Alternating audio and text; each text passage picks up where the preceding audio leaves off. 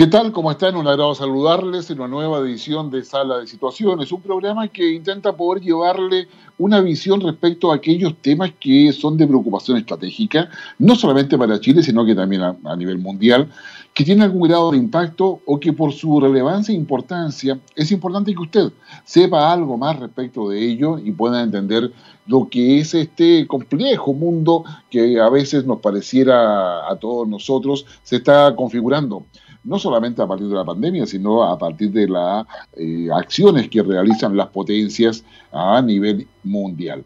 Em, empecemos por algo doméstico, si a ustedes les parece, em, que es importante. Ah, pero antes de eso, recordarles de que este programa es, posible gracias a KnowHub, eh, una, a ver, eh, una intermediadora entre lo que es la innovación, la manera en que efectivamente las ideas existen, se procesan, se desarrollan, ya sea en la universidad, ya sea en pequeños emprendedores que quizás como genios locos están pensando cómo se soluciona un problema concreto, y lo que es el mercado. ANOP hoy día tiene todo una, un despliegue de cooperación a los emprendedores y donde uno de sus proyectos eh, importantes, no es el único, tiene que ver con la Armada de Chile y su proyecto Avante 2020 un proyecto donde se está convocando a todos aquellos emprendedores orientados en términos eh, de poder establecer eh, una respuesta a cuestiones concretas que le interesan a la Armada como es la detección de pesca ilegal, por ejemplo, como es eh, la entrada de buques a la zona económica, a la zona exclusiva de Chile, ¿ah? como es temas que, que permitan saber qué buque está acá y efectivamente poder evitar cuando estos buques hacen silencio ante comunicaciones completamente y que en definitiva no son ubicables.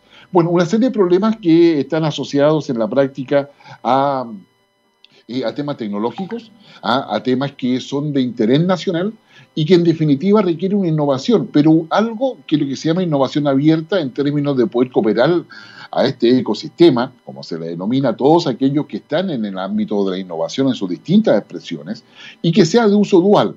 La Armada lo va a usar para cosas concretas en términos de su aporte a la seguridad nacional, en términos de, las misiones que tiene la Armada dentro de lo que es la cautela de la soberanía marítima del país, pero también se puede usar a nivel, ¿no cierto?, privado o a nivel del resto de la sociedad son las tecnologías duales. Tecnologías duales que son las que permiten, por ejemplo, que usted disfrute del microondas, que ustedes y, yo disfrute de la sopa para uno, la sopa instantánea o las conservas, porque todo eso fue inventado en un minuto para, eh, para poder hacer más fácil digamos, el despliegue de soldados en la guerra. O sea, usted, usted, si usted ha visto películas antiguas, verá que cuando hacían campamentos tenían que llevar los animales, tenían que llevar una serie de cosas, ¿ah? eh, pero hoy día lo que llevan es un sobre, al que lleva todas las calorías y nutrientes que un ser humano necesita para poder vivir, para poder sobrevivir adecuadamente y tener la capacidad y fuerza para poder hacer su función.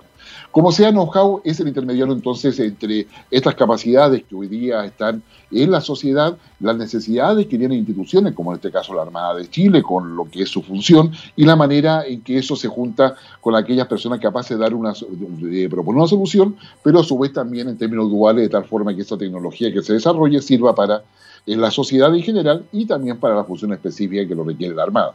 Ahora, este proyecto Avante tiene además recursos entre los que lleguen a, generar el concepto y, y generar las condiciones de viabilidad de eso, pueden optar hasta recursos de 90 mil dólares. Avante 2020. Usted coloque en el buscador Avante 2020 y lo va a dirigir a las páginas de NoHub o a, o las páginas de la Armada donde están todas las informaciones, pero además van a encontrar con que hay una cantidad de, eh, de conferencias, de webinars, de personas que tienen la película muy clara a nivel internacional y que se relacionan con la cuarta revolución industrial. Y es ahí donde usted va a ver en qué mundo eh, nosotros realmente estamos inmersos y un mundo que no tiene, está muy lejos del debate político del día a día. Hoy día Chile está con el 10%, está ah, con las pugnas entre partidos políticos, tanto de oposición como de gobierno, las críticas al gobierno o los apoyos al gobierno también, pero el mundo está avanzando a pasos agigantados y también es necesario que veamos todo eso. Uno de los aspectos asociado a esta cuarta revolución industrial en definitiva, tiene mucho que ver con eh, lo que es eh, la vacuna. De hecho, Pfizer anunció hace unos días atrás de que eh, podría eventualmente tener la vacuna lista para poder inocularla, o sea, poder distribuirla a nivel de Alemania particularmente, y Alemania hizo el anuncio, en las primeras semanas de diciembre. Estamos hablando de tres semanas más, de cuatro semanas más. Ah, ¿Será eso posible? Ah, y Pfizer dice que tiene un alto porcentaje de efectividad. Ya, y a poco andar, 44 horas después aparece otro laboratorio, Asterka, que dice lo mismo, Moderna, que dice lo mismo. Entre medio, Rusia, con su vacuna, la Sputnik, ah, señala que igualmente va a estar lista. Pero hagamos un poco de análisis de esto porque yo creo que va a ser interesante y va a ser un tema que se va a instalar en la práctica en, eh, en el debate político y social de todos los países, no solamente de Chile, sino que también ah, de los países europeos, estadounidenses. Recordemos que para Trump era fundamental tener la vacuna antes de las elecciones porque eso le generaba un elemento positivo que le podría generar, haber generado una mayor cantidad de votos. Pero eso, eso es una, un tema que debemos analizarlo con más tranquilidad. La primera cosa de la vacuna es que más allá de la cantidad de laboratorios que existan, los laboratorios están asociados a, las regulaciones de los países donde tienen eh, su, su centro de operaciones principales. Ah, de esa manera, por ejemplo, los países están apostando a que sus laboratorios, ah, que están dentro de, de su territorio, ah, sean los que avancen más rápido para tener disponible esta vacuna. Eso significa de que si yo soy un país y mi laboratorio logre una vacuna que tiene un alto nivel de efectividad en términos de controlar el COVID-19, ¿ah? en definitiva yo estoy demostrando que poseo una capacidad tecnológica, estoy demostrando que poseo superioridad y estoy demostrando que soy una potencia desde el punto de vista de la biotecnología, por decirlo ¿ah? de alguna manera, en el ámbito farmacéutico. Todo eso significa por lo tanto, yo tengo una, posición distinta a aquel país que no tiene ninguna capacidad de eso. El segundo elemento relevante a tener en cuenta con esta vacuna es que ese laboratorio, ¿ah? eh, tan pronto tiene la vacuna para solucionar un problema sanitario como es la pandemia, o el virus de la pandemia, para ser más preciso, tiene también que tener presente de que esto es un negocio.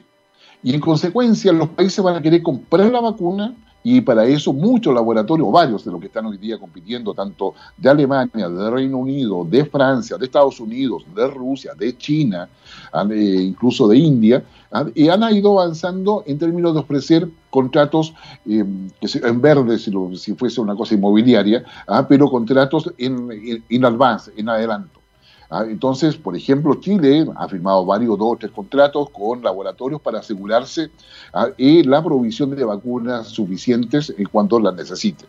También eso significa ah, de que los gobiernos, o sea, los laboratorios colocan valores a eso. Pero luego viene el siguiente tema, que es, que es el no menor. ¿Quién certifica la vacuna? Basta que un laboratorio diga de que su vacuna es 70, 80, 90, 95% que, de, de efectividad que, pueda poseer para que eso la transforme en una, digamos, en una vacuna francamente necesaria para un país. Pues bien, no es tan así.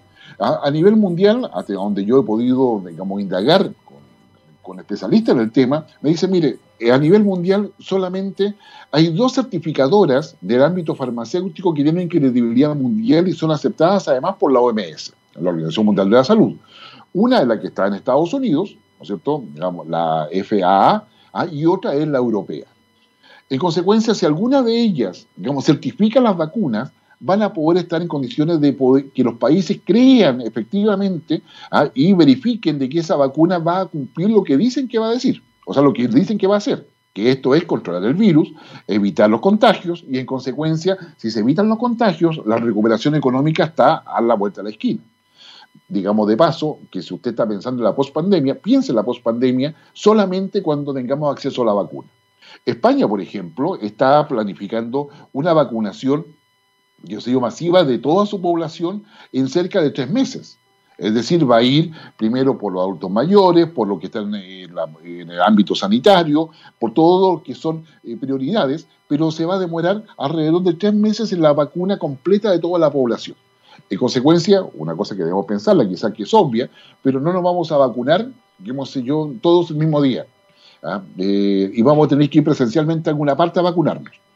Por lo tanto, acá en Chile, por ejemplo, yo le puedo decir que hay tres comisiones simultáneas trabajando respecto a cómo va a ser la distribución, de qué manera se va a vacunar, quiénes son los grupos de riesgo que van a tener prioridad, etcétera. Eso en Chile se está trabajando. Si ya tenemos, por ejemplo, los contratos firmados con los laboratorios, tenemos también esta otra parte. Ahora, eh, pero el tema está, los contratos que tenemos firmados con los laboratorios, ¿esa vacuna estará certificada? ¿Ah? Esa es la gran pregunta que todavía nos queda. Pero aparte de esa pregunta, el segundo tema es cómo se produce la distribución de la vacuna. Y Pfizer ahí nos coloca en un problema. ¿Por qué? Porque la vacuna de Pfizer ¿ah? debe trasladarse, digamos, a, y debe mantenerse además a una temperatura de menos 70 grados. Menos 70 grados. Eso significa que usted la saca del laboratorio a, 70, a menos 70 grados, tiene que subirla, ¿no es cierto?, a un transporte, qué yo, que debe estar a menos 70 grados, ¿ah? debe bajarla sin que se rompa la cadena de frío, por lo tanto sería un container o, un, como, o algo similar a ello que me permita trasladar la vacuna, subirla a un avión que debe estar a menos 70 grados, bajarla de un avión ¿ah? y luego distribuirla. ¿ah? Eh,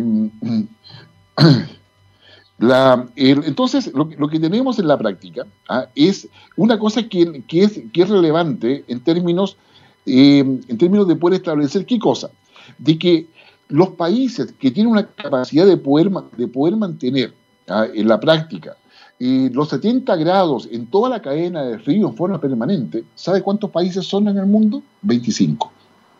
¿ah? Y Chile no está en ellos.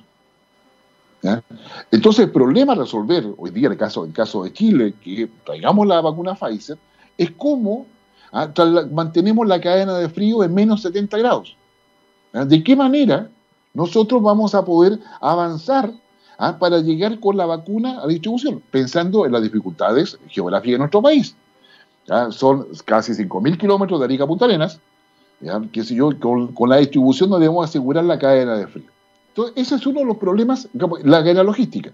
¿Sabes tú lo que eso ha significado? Ha significado de que las líneas aéreas, los transportes de carga terrestres, como también los ferroviarios, donde existe como una, carga ferroviaria importante, que no es el caso de Chile, y ya están pensando cómo adecuar todo eso, a dónde van a comprar los elementos para mantener la cadena de frío y de qué manera hacer eso. Otras vacunas no requieren eso, requieren menos 7 grados, menos 10 grados, menos 20 grados.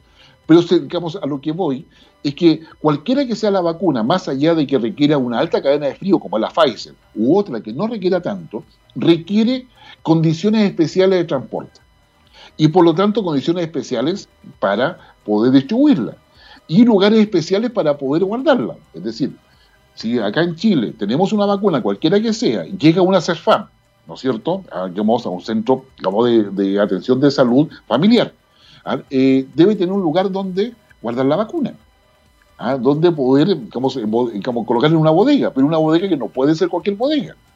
Entonces, el gran, yo diría, uno de los grandes eh, desafíos que hay para muchos países tiene que ver con la logística asociada a poder mantener las condiciones que la vacuna necesita o requiere para poder, digamos, entregarla y llevarla al público a, o a, todos quienes la requieran o necesiten conforme las prioridades que haga el gobierno.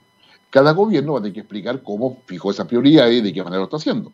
Y cuáles son, por qué unos primero y otros después. Por ejemplo, que son las típicas cosas que se van a debatir. ¿Por qué primero los adultos mayores y no primero los niños? Por ejemplo. si queremos que vuelvan a clase, debe ser primero los niños. Pero adultos mayores tienen mayor posibilidad de contagio. Entonces, ¿dónde debemos colocar los acentos?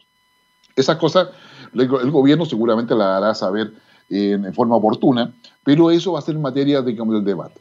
Otra cosa, un poco para, terminar digamos, esta, esta primera perspectiva de la vacuna, tiene que ver con, con el tema de cuántas vacunas vamos a tener disponibles. El Estado la va a entregar gratuitamente a todos. Supongamos que entrega la vacuna X, compra la vacuna X y esa vacuna X va a ser para todos. Pero si llega un laboratorio y nos ofrece una vacuna que dice que es más eficiente que la que está distribuyendo el Estado, o tiene otra procedencia, y yo prefiero esa, porque confío en el Estado, ¿ah? o no creo que esa vacuna sea mejor y la otra tiene más eficiencia, ¿la podré comprar? entonces la mejor vacuna va a estar asociada a la oferta y demanda del mercado. ¿Ah? O si yo tengo los recursos, me puedo ir a otro país a vacunarme, porque ahí hay una vacuna mejor distinta a la que hay en Chile.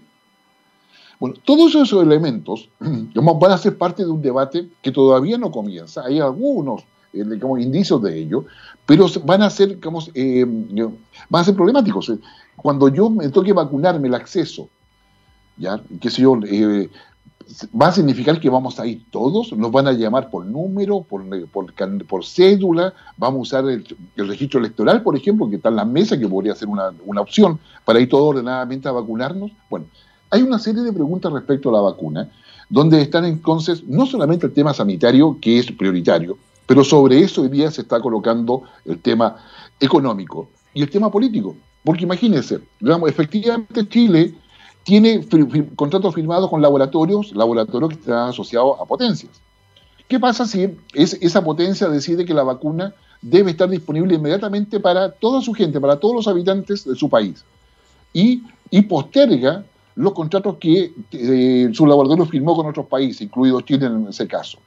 ¿Puede un país ah, decir no te paso la vacuna porque primero estoy yo? Eh, sí, sí puedo. Ah, digamos, eso hay que tenerlo claro. Eh, si nosotros no nos gusta, podremos ir a un tribunal internacional de comercio para poder alegar por qué no nos entregaron lo que habían, se habían comprometido, pero finalmente el tema sanitario está, está primero. Eh, ustedes recuerden que a nivel mundial somos más de 7 mil y tantos millones de habitantes, 7 mil y tantos millones de habitantes. O sea, es decir, eh, por lo tanto la cantidad de vacunas que se requiere son estratosféricas. Eh, ¿Qué condiciones tenemos en Chile para poder enfrentar todo esto, más allá de que tengamos una capacidad de organización, definir prioridades, etcétera? Acá vuelvo al inicio, necesitamos tener una cadena logística que asegure el transporte, ¿no es cierto?, y la distribución de la vacuna en términos seguros, de tal forma que la vacuna tenga, cualquiera que ésta sea, el efecto que todos deseamos, que es controlar el contagio. Entonces, todos estos efectos, si uno ve la vacuna, como que sé yo, te van te van a decir, no sé cómo, como señalaba eh, un cantante estadounidense en algún minuto, ¿no es cierto? O ¿sabe? Las potencias van a decir, momentito, ah, hold the line. Un tema de 1978, ah, mantente a la raya, quédate ahí, quédate en la línea, como usted lo quiera traducir, pero es del rock estadounidense eh, y que lo canta un, digamos, un grande del rock, sin lugar a duda, una banda que que, tuvo, que, fue icónica en, los, en, esos años 70, 80, ahí que todavía sigue dando que hablar. ¿ah? Lo nos referimos a Toto. Con ese temazo, eh, hold the line, mantente a raya, quédate ahí, no te muevas, como usted quiera traducirlo, digamos, de esta banda estadounidense Toto, que fue formada en el año 1978 allá por Los Ángeles. Ah, como usted sabe que acá tenemos digamos, una línea de rock así totalmente anglo, ¿ah? o nos, quedamos en Estados Unidos o nos vamos a Reino Unido, pero ahí estamos. ¿ah? ¿Habrá un, rock francés de la época? Yo creo que sí, ¿no? Italiano yo también creo que, también como me recuerdo algunos, algunas bandas, algunas bandas italianas que no eran nada malas, fíjate. Eh, pero en fin, la, eh, Conversamos en la primera parte el tema de la vacuna y lo que eso implica respecto a la certificación, respecto a la logística, respecto a los elementos económicos y estratégicos de la vacuna, porque si un país no la quiere, no quiere que su laboratorio se la entregue a otro o tiene una negociación pendiente con ese país y presiona por el tema de la vacuna, son situaciones que todavía digamos, eh, no se dan, pero es necesario anticiparlas. Cuando estamos en las situaciones debemos anticipar, tal cual anticipamos que la innovación abierta, la búsqueda de tecnologías duales que solucionen problemas de instituciones e incluso, digamos, estratégicas como son las Fuerzas Armadas, pero también asociadas a servicios a la comunidad, como son los temas de distribución, por ejemplo, que vamos a tener con la vacuna, ah, obviamente requieren que haya un intermediador que pueda orientar, que pueda ayudar, que pueda justamente eh, reconocer e identificar los mercados y identificar la demanda y, de alguna manera, también eh, dar, colocarle número a todo eso. Bueno, know-how lo que hace es justamente eso, hacer la intermediación entre aquel que tiene una idea para solucionar un problema y el mercado que potencialmente está esperando ese tipo de productos o ese tipo de servicios para poder seguir avanzando y dar un mejor servicio en lo que se requiere. Otro tema que ha estado pendiente, hoy día tenemos un problema un poco más misceláneo, digamos, respecto a temáticas, que ha estado pendiente y que afecta a Chile y probablemente a varios otros países de América Latina, es el tema de las inversiones extranjeras. Y acá en Chile el tema entró a estar en debate, o por lo menos a instalarse así, pero muy suavemente en el debate que no todo el mundo captura, porque no todos los medios además lo colocan dentro de sus prioridades editoriales, tiene que ver con la inversión extranjera y el foco de esa inversión extranjera. Y hoy día en Chile tenemos que varios puertos que son concesionados están en manos extranjeras, por ejemplo, en San Antonio en manos de Emiratos Árabes. Ah, tenemos el tema de la energía, que está hoy día, ya lo sabemos, en términos de distribución, en términos de transmisión, está eh, en manos de empresas chinas, que han comprado justamente los paquetes. El agua está en manos de empresas españolas, entre varias otras, hay canadienses, y francesas también involucrados. Es decir, los recursos fundamentales para que una sociedad pueda tener sustentabilidad están en manos de capitales extranjeros. Probablemente, desde el punto de vista económico, eso no tiene nada de malo porque son inversiones que en definitiva, digamos, están orientados a dar un buen servicio, a tener a la empresa en, un nivel adecuado de uso tecnológico ¿ah? y de una buena opinión respecto a los ciudadanos. Sin embargo, todo lo que se mira a nivel internacional cuando uno habla de los riesgos, porque aquí ya no se habla de amenazas, sino de los riesgos. ¿Qué pasaría si?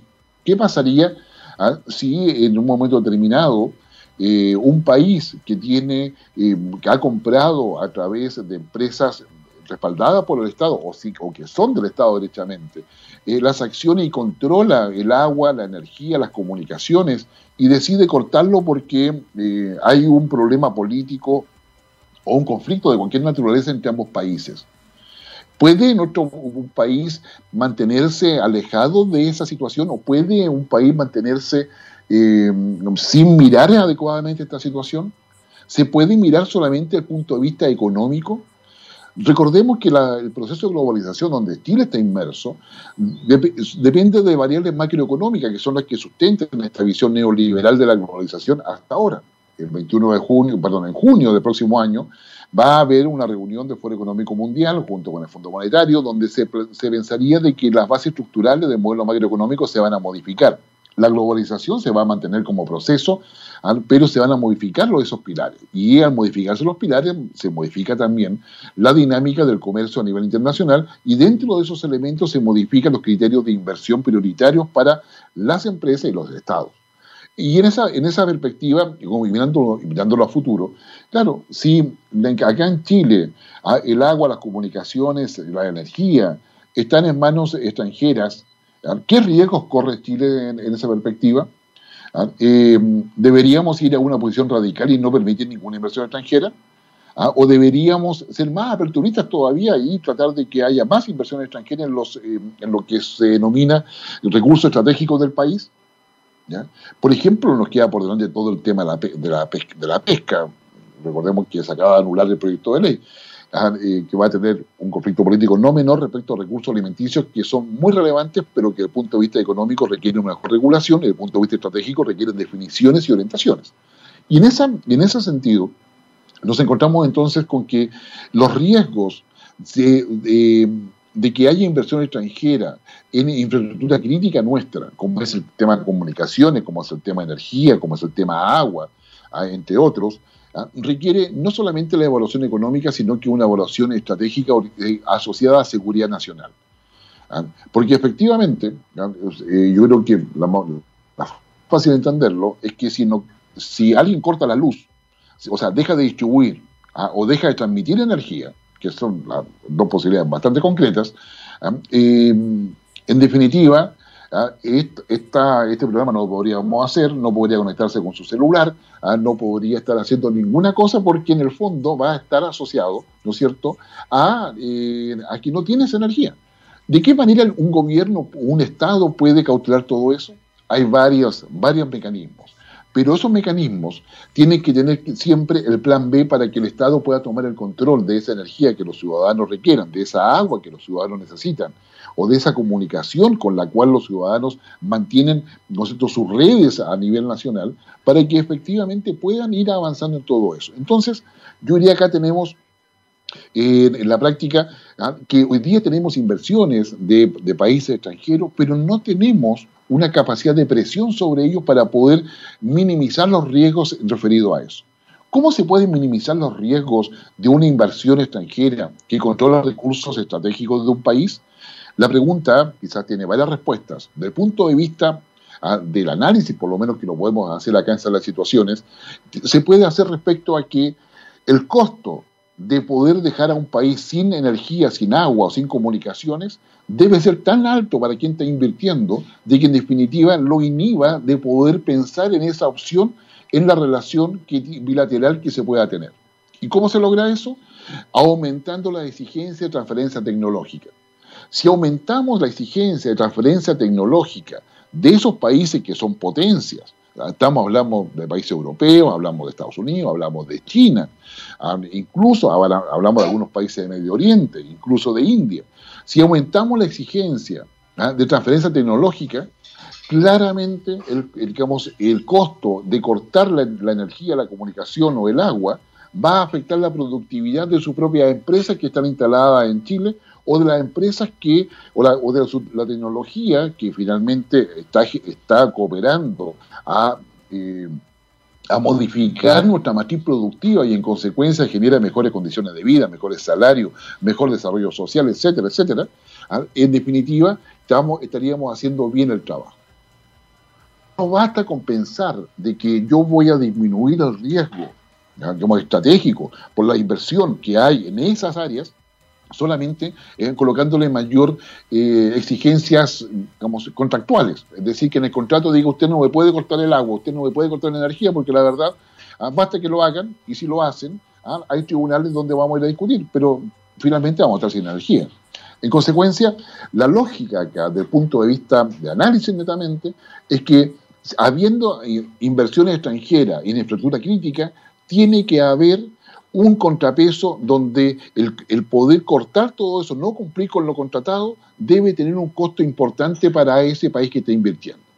¿ah? Y eso se logra, a mi modo de ver, que sería probablemente una de varias alternativas, ¿ah? eh, exigiendo transferencia tecnológica. ¿Para qué? Para potenciar nuestro cambio de matriz productiva y generar mayor capacidad y productividad industrial que esté orientada a la cuarta revolución industrial. ¿Ah? Es decir, hoy día, digamos, eh, vean ustedes cómo está el escenario mundial. Por ejemplo, a raíz del conflicto entre Estados Unidos y China, que dicho sea de paso, con Biden no va a tener grandes modificaciones, se va a modificar el cómo se negocia, pero no lo, sustantivo de la negociación. ¿ah? Varias empresas estadounidenses y europeas han decidido digamos, empezar a evaluar sacar sus fábricas de, de China porque no les da la certeza de que estando en China pueden acceder a los mercados europeos ¿ah? o estadounidenses. Y en consecuencia están buscando países donde reinstalar sus fábricas. Bienvenido a la idea de transferencia tecnológica, donde esas fábricas, que hoy día a lo mejor fabrican chips para un teléfono, ¿ah? o fabrican una determinada parte para un vehículo híbrido, ¿ah? o están fabricando determinada parte para un cohete espacial, o están fabricando determinada parte para eh, capacidades satelitales, o están fabricando determinada parte, al que si yo, para algún sistema de comunicación y radar, por decir algo, ¿ah? se, puede, se podrían traer a Chile. Al traer a Chile significa de que muchos profesionales. Digamos, ingenieros técnicos, etcétera, digamos, abogados, cientistas políticos también, por supuesto, van a tener mayores oportunidades laborales y por lo tanto mejores remuneraciones asociados a productos de vanguardia o de punta que van a ser demandados por los países desarrollados. En consecuencia, entonces, frente a esta, a esta suerte de eh, espanto que nos da el hecho de darnos cuenta de que Emiratos Árabes tiene el puerto de San Antonio, que empresas europeas tienen el agua, que empresas chinas tienen la energía en términos de distribución y transmisión, ah, eh, sería bueno poder pensar de que no basta con que revisemos el contrato, sino que tenemos que colocar una posición estratégica en términos de que, ok, permitimos todo eso, pero sí hay transferencia tecnológica una mirada de mediano plazo del país y con largo plazo que va orientada a un cambio de matriz productiva dentro de lo que todos queremos para disminuir la desigualdad, en definitiva, debería ser una alternativa adecuada para poder eh, justamente eh, eh, tener esa, esa, posibilidad y, no quedarnos así entumecidos, porque si nos quedamos así entumecidos, si nos quedamos así, sin hacer nada, claramente no vamos a poder hacer lo que, lo que corresponde. ¿Sabe usted quién hablaba de entumecido? ¿Usted se recuerda de, de quién es Roger Waters? alguien que sé yo, probablemente, digamos, no, ni se acuerda, ah, pero lo ha escuchado, yo, sé que lo ha escuchado, qué, sé yo. Bueno, Roger Waters ah, es eh, uno de los integrantes, ya icónicos también, ah, qué sé yo, de mucha importancia, adivinen qué, de una banda británica, digamos, ni lo hubiese imaginado usted, una banda británica que sin lugar a duda, si usted... Eh, eh, tenía una característica esta banda, no solamente con los, shows en vivo, si usted lo ha podido ver, por favor, yo se lo sugiero muchísimo, ah, eran francamente maravillosos en términos, ah, en términos de lo que es su puesta en escena, ah, eh, y el sonido también marcó sin lugar a duda un antes y un después. bueno, eh, bueno, ¿de qué estamos hablando? Estamos hablando de Pink Floyd.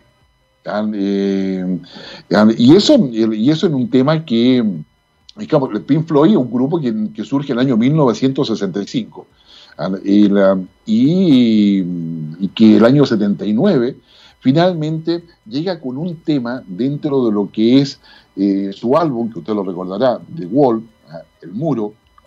Eh, había una canción que, como todas las canciones de Pink Floyd, tienen algo de filosofía, tienen algo de pensamiento y reflexión, que es bueno poder escucharla. Y en este caso, ¿ah?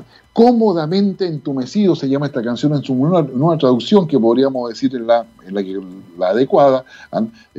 Comfortably Numb. Ya estamos de regreso en Sala de Situaciones, un programa que busca colocar algunos temas de análisis estratégico, tanto a nivel nacional como internacional, pero que también nos preocupamos de la innovación, del uso dual de las tecnologías que se usan, por ejemplo, para la medicina, pero también tienen un uso en la sociedad, que se usa en las Fuerzas Armadas, pero también tienen un uso en la, en la sociedad, como el caso, por ejemplo, de microondas, por decir algo, en donde efectivamente la tecnología eh, que se desarrolla en forma reservada, secreta, con objetivos estratégicos, en, definitivo, en definitiva va, lleva en términos concretos a que la sociedad también se beneficie de ello. Y eso es parte de la cuarta revolución industrial, muy en forma muy importante, muy relevante, para poder buscar justamente los puentes que nos lleven a buscar ese tipo de tecnología, pero también están asociados a problemas concretos, específicos donde el ecosistema de innovación ya no solamente está concentrado o cerrado a las instituciones que lo requieren, sino que buscan esa, esa misión eh, general, donde efectivamente dan solución en problemas concretos de alguna institución, pero a su vez también sirvan para la sociedad. Avante 2020 es lo que hoy día está, eh, uno de los proyectos que tiene Know Hub Chile, y que busca ser intermediario entre, la entre lo que requiere una solución específica, pero también requiere un mercado a nivel nacional o internacional. Y eso es lo que usted puede encontrar. Busque Avante 2020 y se va a tener todas las indicaciones necesarias para llegar a eso con el auspicio de No Hub Chile. Uno de los temas que, que está en la agenda internacional perdón, y que ha pasado, quizás desapercibido para Chile, ¿ah? Es el prácticamente conflicto armado que se vive en Etiopía. Y le llamo conflicto armado, si bien es cierto, lleva ya más de tres semanas, y va encaminándose hacia una guerra civil, que esperamos no suceda de esa manera. En lo concreto, este conflicto en Etiopía, ya lo voy a explicar qué cosa es Etiopía, dónde está, eh, eh, ha significado más de 40.000 refugiados en, países como Sudán, que es limítrofe con, con Etiopía y que, en, definitiva tiene en la práctica mucho, mucho. Entonces, Etiopía, que está en la práctica, eh, Etiopía está en, el cuerno de África. ¿Dónde está el cuerno de África? Obviamente en África, pero el cuerno de África es, importante porque eh, por ahí se junta el Golfo de Adén, que probablemente a usted no le diga mucho, pero sí le va a decir ¿Ah? El Mar Rojo. El Mar Rojo es por donde sale una parte importante del petróleo de Arabia Saudita, ¿ah? del petróleo de Egipto ¿ah? y de otros países, y que cruza justamente para abastecer a, diferentes países a nivel mundial. En consecuencia, lo que pasa en el Cuerno de África implica una alerta a nivel general. El martes pasado, el Consejo de Seguridad de Naciones Unidas se reunió en forma urgente para poder eh, mirar los escenarios que se abrían no solamente por los efectos de los refugiados, sino por las operaciones militares. En este minuto, digamos, Etiopía, cuya capital es Addis Abeba, ah, eh, tiene un gobierno federal, son más de 110 millones de habitantes que tiene ese país. Ah, es un gobierno federal y donde hoy día existe un conflicto que está eh, concentrado en, uno de, esos estados federales que son parte de Etiopía y que tienen que ver con una zona que se llama Tigray. Ah, es un conflicto que ha sido prolongado y que está llevando a numerosos ataques de parte de las fuerzas militares eh, etíopes que están bajo el mando o bajo la conducción política de su, de su presidente, que es, eh, que es Abiy, Abiy es el apellido que él tiene, y que da cuenta de, las fuerzas que, que, quiere desplegar y ha desplegado sobre la zona de Tigray en, en, lo, en lo que es para controlar a un, a un ejército popular que está, que, está, que está allí, que es el Frente de Liberación del Pueblo de Tigray. Este, este Frente de Liberación, digamos, eh, empezó a escalar un conflicto ya hace unos tres meses atrás a raíz de que el gobierno etíope suspendió las elecciones que estaban previstas para el mes de agosto. Al suspender las elecciones a raíz del COVID-19, estableció de que todas las autoridades que habían sido electas se mantenían en su puesto hasta nuevo aviso. El Frente de Liberación del Pueblo de Tigray, que anteriormente a este gobierno había estado en el gobierno central de ese país, no estuvo de acuerdo con eso porque lo consideraba inconstitucional. Al considerar inconstitucional se, se, declaró en rebeldía y en virtud de eso el gobierno, el gobierno central, que al mando de su primer ministro, Abid Ahmed, dijo que había ordenado no solamente cortarle el presupuesto y reasignar los recursos que estaban para esa provincia, ¿ah? sino que también empezó a movilizar las tropas y a su vez las tropas de Tigray, que son alrededor de 250.000 soldados que están involucrados en ello, empezaron igualmente a desplegarse y han empezado a hacer una serie de ataques que ha llevado a 40.000 refugiados a irse efectivamente a Sudán, colocando la alerta en Naciones Unidas, en la Comisión de Derechos Humanos. De hecho, la comisionada de Derechos Humanos, Michelle Bachelet, ha dado fuertes declaraciones en términos del, del daño que, social que se está haciendo, de la implicancia humanitaria que todo eso tiene y de todo lo que implica, digamos, una ola de refugiados que ya conocemos lo que sucede, lo estamos viendo hoy día en Canarias, en España, lo que ha vivido en Europa, digamos, a raíz del tema de la guerra civil en Siria, y constituye sin lugar a dudas una situación que de alta preocupación a nivel, eh, a nivel global. Eh, Dadas las capacidades militares que tiene digamos, este, este Frente de Liberación, el conflicto claramente se va, a, va a prolongar, no se visualicen que hayan soluciones prontas. Al efecto, Etiopía hoy día está completamente cerrado, es muy difícil llegar ahí, mucho más difícil llegar a Tigray. Eh, no hay comunicaciones, no hay internet. Eh, muchas eh, agencias de noticias han sido expulsadas o o su contrato de trabajo ha sido suspendido y han tenido que alejarse de ahí. Muchos analistas, incluso que estaban observando este conflicto, han tenido que salir de Etiopía. Hoy día Etiopía está cerrada comunicacionalmente, está cerrada a las agencias internacionales y efectivamente, digamos, esos 6 millones de habitantes que están en Tigray están sufriendo lo que es una guerra civil y el intento de dominación por parte del gobierno federal de Etiopía para volver a controlar esa zona. Eh, las fuerzas eh, militares de Tigray que están bajo el mando de este Frente Nacionalista, están atacando Eritrea, que es un país que está al lado, digamos, al, lado de Tigray. Etiopía no tiene, no tiene acceso marítimo. El cuerno de África, además, o sea, perdón, Etiopía además que está en el cuerno de África, limita con Somalia o Somalia. Ah, Somalia y Somalia es uno de los principales países de, de, mayor, digamos, de mayores características para ser denominado un Estado fallido. Es ahí donde tienen su concentración muchas fuerzas de Al-Qaeda, todavía hay unas bandas organizadas de crimen, de, crimen organizado, para cada redundancia, ah, y que ahí es ahí donde hay una... Eh, una existencia, yo diría, importante de piratas, que son los que secuestran buques a petroleros, luego piden rescates, y tienen una alta logística y además un uso de alta tecnología en términos de comunicaciones para poder saber qué es, cuáles son los buques que poder efectivamente secuestrar y luego pedir rescate.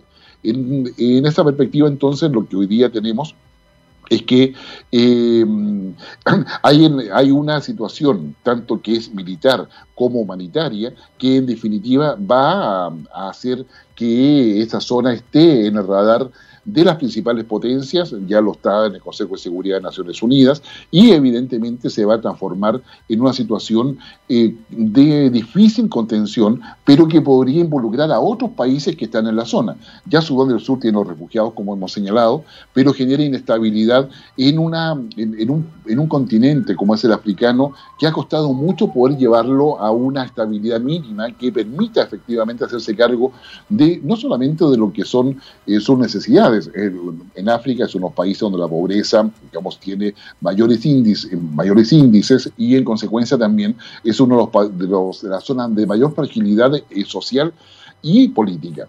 Si, esto, si, este, este, conflicto no resulta ser controlado, actualmente se han desplegado fuerzas de la Unión Africana, que es la, eh, la Unión Africana es un organismo eh, eh, similar a la OEA, si queremos verlo de esa manera, que, eh, que, conformó hace años atrás una fuerza conjunta entre varios países para poder solucionar los conflictos efectivamente que puedan haber en ese continente. Pero también ahí tenemos intereses que no solamente son, tienen que ver con las potencias, y volvemos a las potencias de China, a Estados Unidos, a esta Arabia Saudita, ahí con una presencia no menor, digamos, un poco más arriba, bastante más arriba de, de Etiopía, pero que también le digamos, eh, le interesa. Etiopía es un país básicamente cristiano, ¿ah? y eh, eh, digamos significa que conforme a lo que uno podría ver ¿ah? por la importancia que tiene digamos Etiopía ¿ah? va a repercutir mucho más allá de sus de sus fronteras Etiopía es el segundo país más poblado de África y es fundamental para la estabilidad en el cuerno de África.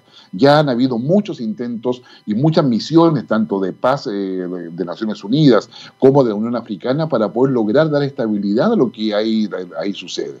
Entonces, eh, hoy día hay una idea de poder apoyar al primer ministro, a Abiy Ahmed, eh, generar condiciones para un elemento, para condiciones de, negociación, pero lo que se teme hoy día de que ese conflicto va a seguir escalando si es que no hay respuestas las próximas dos semanas. Y si, ese, si eso es así, efectivamente nos vamos a encontrar con que eh, eh, el petróleo va a subir de precio, con todas las implicancias que eso tiene para muchos otros países, y ahí se requiere en consecuencia una visión donde finalmente va a estar involucrada la Unión Europea, que tiene intereses allí, eh, va a estar involucrada la ONU, y va a estar involucrada muchas más economías en términos de poder... Eh, de, poder superar esta, esta situación.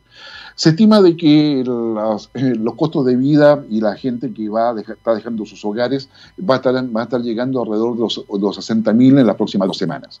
Eso significa un costo político enorme para, Etiopía y también significa un riesgo cada vez mayor para, todo para todo, no solamente el cuerno de África, sino que para todo el continente africano y con repercusiones que van más allá, llegando incluso a Medio Oriente. Las posiciones que hoy día, digamos, mantiene el primer ministro Abiy Ahmed eh, tiene un respaldo internacional, yo diría, moderado. Las fuerzas del Frente de Liberación, que, está en Tigray, no tiene mayor respaldo, pero sin embargo hoy día está avanzando hacia una exigencia de independencia y autonomía plena. Ah, y eso podría llevar a una situación inmanejable dentro eh, de los cuales va a ser muy difícil poder saber qué cosa va a suceder allí. Lo que sí es, es cierto es que eh, el uso de la fuerza por parte de Tigray al, desconocer el mandato de mantener a las autoridades electas por el tiempo que sea necesario mientras se controla el COVID-19, no va a solucionarse por la vía del enfrentamiento. Hoy día se requiere un diálogo, sin lugar a duda, entre todos los actores políticos más relevantes, pero todo parece indicar que esta, pugna que surge por este desconocimiento de la orden de federal en términos de mantener autoridades, mm, eh, eh, tiene detrás de sí también un dejo de venganza en términos que las fuerzas de Tigray salieron del gobierno central y han sido perseguidas y hay muchos líderes políticos encarcelados.